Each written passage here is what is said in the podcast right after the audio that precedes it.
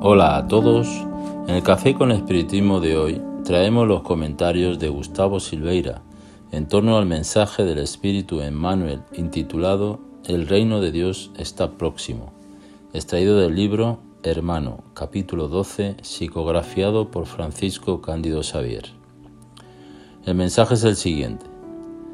Muchas veces nos dijo el Señor, el reino de Dios está próximo y hasta hoy millares de criaturas aguardan su venida a través de espectaculares eventos exteriores. Muchos lo esperan por intermedio de cataclismos innombrables y mentalizan pantallas fantasmagóricas incompatibles con la divina misericordia que preside nuestros destinos. Truenos resonando en el firmamento, maremotos y terremotos, rayos destructores derramando del cielo. Multitudes amotinadas promoviendo devastaciones y ruinas, fluidos oxidantes en la atmósfera, transformándola en un fuego devorador, bombas fulminantes aniquilando a naciones enteras. Y cuentan, casi siempre, con lo absurdo y con lo fantástico para sentarse en el portal de la gran transformación. No hay duda que semejantes flagelos pueden sobrevenir en cualquier momento en la experiencia de las criaturas y en el campo de la naturaleza. Sin embargo, lejos de que puedan significar el reino divino, tan solo revelan imperativos de nuevas luchas y un servicio más áspero para todos aquellos que se alisten en los cuadros evolutivos de la humanidad. El reino de Dios está próximo, sí, pero antes está en nuestra capacidad de construirlo dentro de nosotros, a través del cielo que podamos ofrecer al alma de nuestro prójimo. Cumplamos el deber que la vida nos está atribuyendo, colaborando cuanto sea posible en la victoria del bien, atendiendo al amor que el Maestro Jesús nos legó y alcanzaremos con la urgencia posible el clima celestial para nosotros y para los demás. Por eso Jesús igualmente fue positivo y justo cuando afirmó, Cuando os digan que el reino de Dios permanece aquí o allí, no lo creáis, porque en verdad el reino de Dios está dentro de vosotros. En el capítulo 13 del Evangelio de Mateo encontraremos siete parábolas narradas por Jesús. De estas, seis empiezan así el reino de los cielos es semejante a... Y entonces, seguidamente, el maestro continúa con una parábola.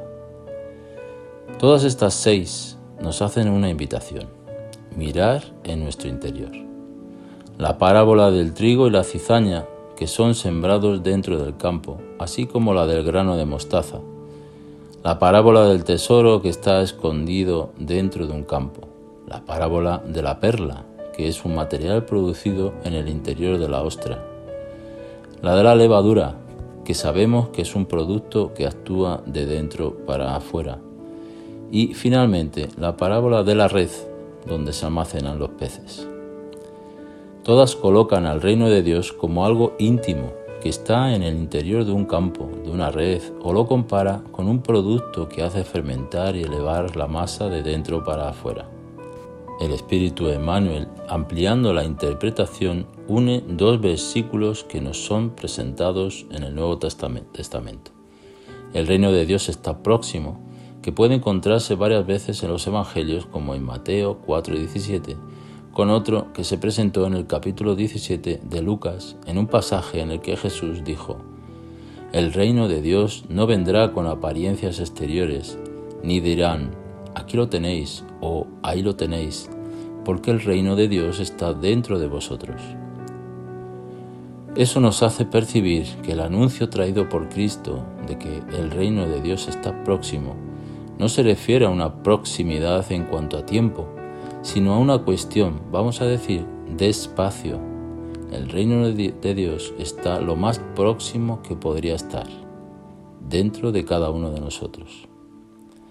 Por eso mismo no debemos dar oídos a las interpretaciones catastróficas que intentan nutrir la idea de que el mundo de regeneración o cualquier transición planetaria se dará por desastres naturales o por una exterminación en masa de la humanidad.